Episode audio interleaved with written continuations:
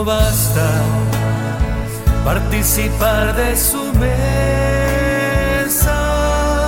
no basta alguna predica intensa, no basta decir eres mi señora plaza llena, aunque hay muchos que lo intentan son muy pocos los que entran por la puerta estrecha.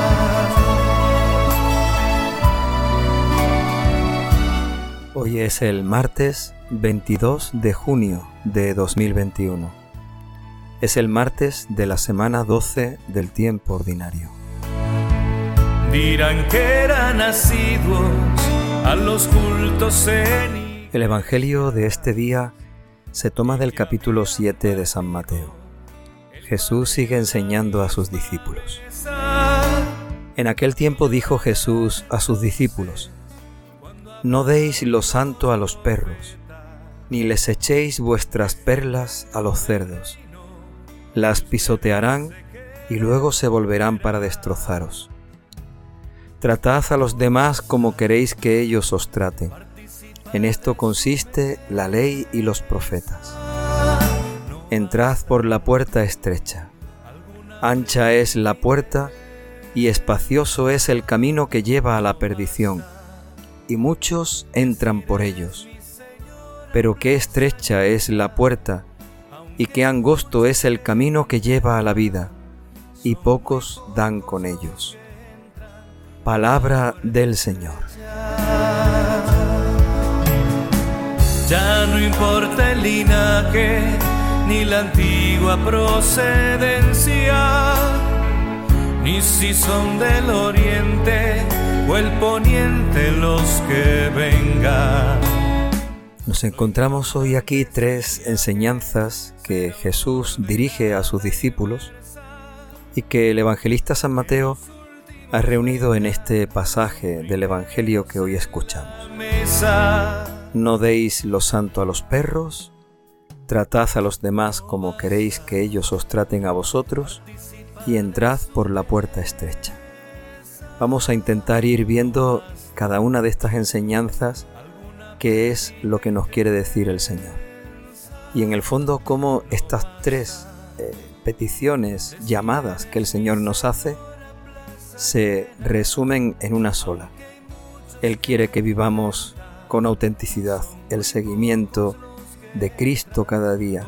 Él quiere que verdaderamente escuchemos su voz y le sigamos y nuestra respuesta sea auténtica y verdadera.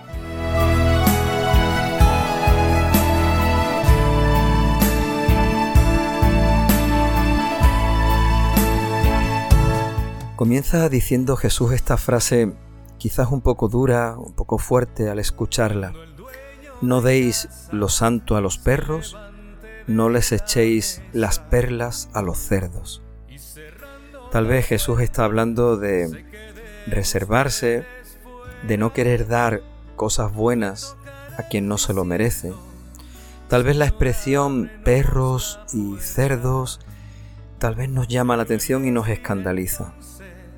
Jesús nos está pidiendo que verdaderamente sepamos ofrecernos, entregarnos a todos, pero que andemos con cuidado, porque sabemos que no siempre eh, nos van a agradecer nuestra entrega, nuestro ofrecimiento.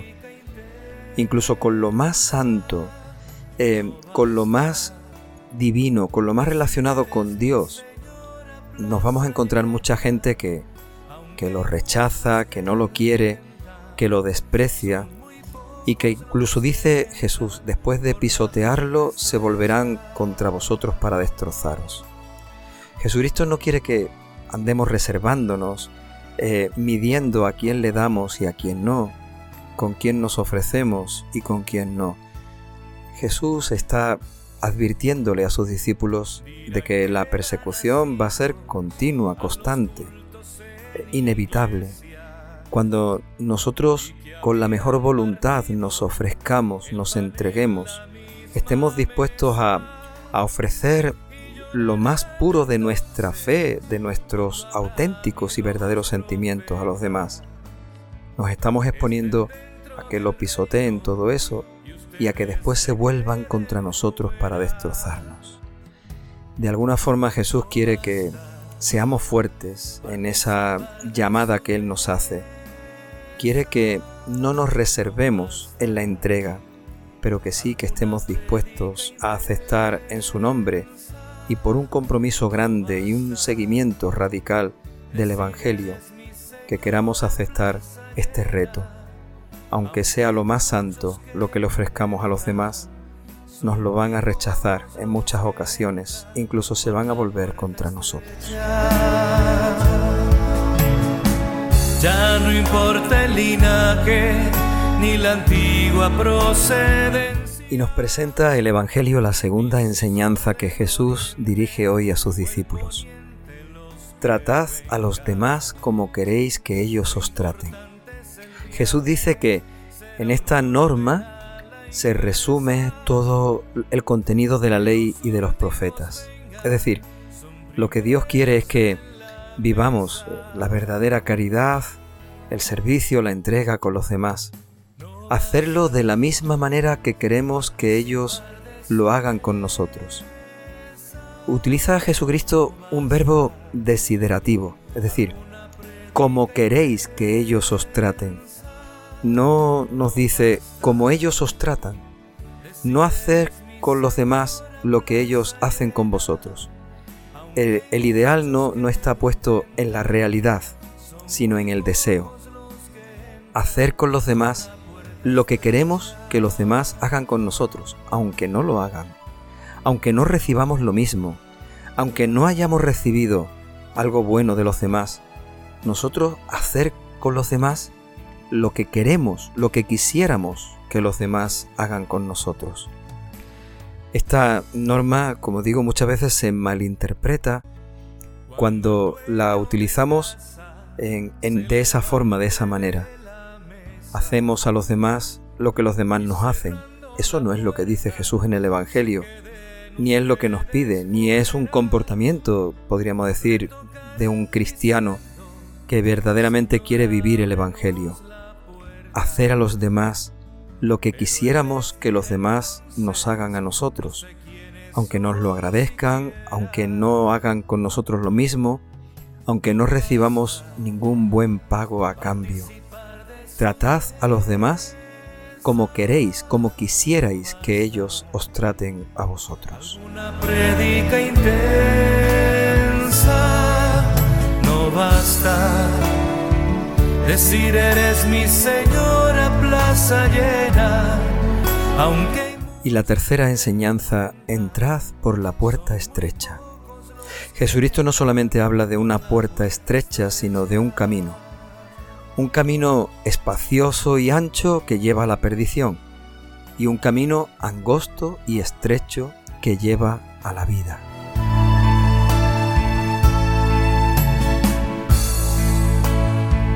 dirán que era nacido.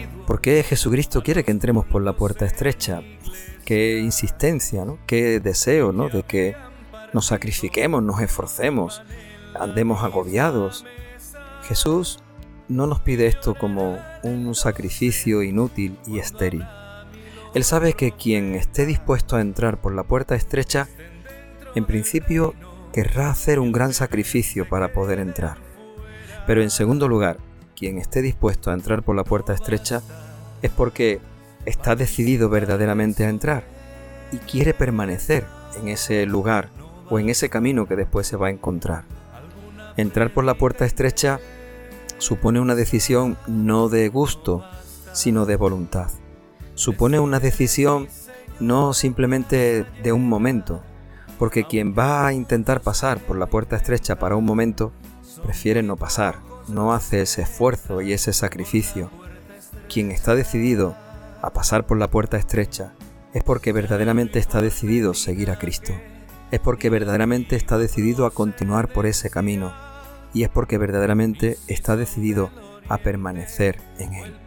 Por eso Jesús nos pide que estemos dispuestos a entrar por la puerta estrecha. Será un orden a la inversa que los últimos vengan, son primeros en la mesa. Y el Señor habla en el Evangelio de dos caminos. Un camino que es el camino estrecho, angosto que lleva a la vida. Y sin embargo hay otro camino que es el camino ancho, el camino fácil, el camino cómodo, que lleva a la perdición. Jesús nos habla de estos dos caminos porque Él sabe que la vida del cristiano es un camino, no es un momento. No es simplemente el pasar por la puerta y ya está, y llegamos a un lugar espacioso y ancho y amplio y cómodo y confortable. Todo lo contrario. La vida del cristiano es un caminar, es un camino. ¿Cuántas veces intentamos cambiar el camino, irnos al camino ancho, al camino fácil, al camino cómodo? Jesús dice que ese camino lleva a la perdición. Sin embargo, el camino estrecho, angosto, difícil, el camino de la renuncia, del sacrificio, del seguimiento, lleva a la vida. Jesús termina diciendo el Evangelio de hoy, y pocos dan con ellos, con esa puerta estrecha y con ese camino angosto y difícil. Pocos van por el camino que lleva a la vida. Diciendo, Señor, ábrenos la puerta. De nuevo nos encontramos aquí una llamada a ser nosotros uno de esos pocos, uno de esos pocos que han encontrado que la puerta estrecha es el camino, el que abre el camino hacia la vida, y que el camino estrecho es el que verdaderamente lleva a la salvación. No basta alguna predica intensa, no basta. Nos encontramos por lo tanto en este Evangelio estas tres llamadas del Señor una llamada a ser fieles en la entrega, en el servicio, estar dispuestos incluso a recibir la persecución y el rechazo, aunque echemos las margaritas a los perros, aunque demos lo más santo a los cerdos, dice Jesús en el Evangelio, las pisotearán y se volverán contra nosotros. Una llamada a la generosidad. Tratar a los demás como quisiéramos que ellos nos traten a nosotros de nuevo una llamada a esta generosidad y a esta entrega, de no responder cuando nos hacen mal, sino dar siempre el bien, de no dar en la medida de lo que recibimos, sino ser generosos en esa entrega. Y una llamada a caminar por el camino angosto, por el camino difícil y a pasar por la puerta estrecha, a tener esta decisión de seguir verdaderamente a Jesucristo y a, y a permanecer verdaderamente en el camino de su seguimiento. No basta alguna predica intensa, no basta decir eres mi... Pidamos que el Señor nos dé su Espíritu Santo para que podamos ser generosos en la entrega, para que nunca rechacemos nosotros lo santo para que no nos volvamos en contra de quien nos lo ofrece. Pidámosle al Espíritu Santo que nos ayude a tratar a los demás como hemos encontrado en el amor de Dios que Él nos trata a nosotros. Tratemos a los demás con el amor de Cristo en el que hemos sido salvados y redimidos. Y pidámosle al Espíritu Santo que nos ayude, que nos bendiga, que nos acompañe y nos dé la fuerza para seguir en el camino aunque algunas veces sea más angosto de lo que nosotros podemos imaginar o de lo que nosotros podemos resistir, aunque algunas veces el camino sea muy difícil y la puerta sea muy estrecha. Pasar por la puerta estrecha significa liberarse de muchas cosas, desprenderse de muchas cosas, adelgazar de muchas cosas para que podamos verdaderamente pasar por esa estrechura Pidámosle al Espíritu Santo que nos haga más ligeros de equipaje para que podamos caminar por ese camino difícil, angosto, pero sobre todo que podamos pasar por la puerta estrecha y caminemos siempre en el seguimiento de Jesucristo.